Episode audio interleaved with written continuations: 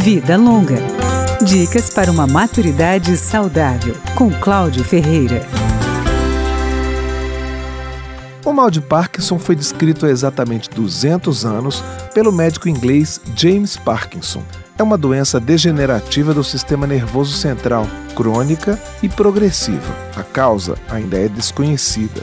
Os principais sintomas do mal de Parkinson são a lentidão de movimento, a rigidez muscular e o tremor em repouso. Segundo o neurologista Nasser Alam, existem alguns fatores de risco. A vida em área rural, pela questão da, da utilização de pesticidas, inseticidas né, e água de poço, é, existe uma, uma correlação também em indústrias que trabalham com manganês, né, com indústria de bateria e. Também é bom começar uma investigação médica o idoso que tem histórico familiar de Parkinson ou que apresenta continuamente depressão, intestino preso ou perda de olfato. Para esse, é maior a probabilidade de ter a doença.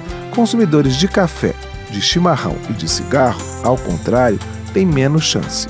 De acordo com o médico Nasser Alam, o diagnóstico principal é feito pelo neurologista com experiência em transtorno de movimento. Além do exame clínico, exames de imagem e uma ultrassonografia transcraniana podem ajudar. Uma última dica do especialista: a doença de Parkinson também tem vários sintomas não relacionados com a parte motora. Entre eles, né, a, a, a perda de memória, um declínio cognitivo, que já pode estar presente bem no iníciozinho do, do aparecimento da doença, né?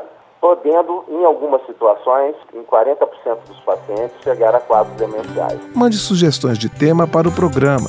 O e-mail é radio@câmara.leg.br. Obrigado pela audiência.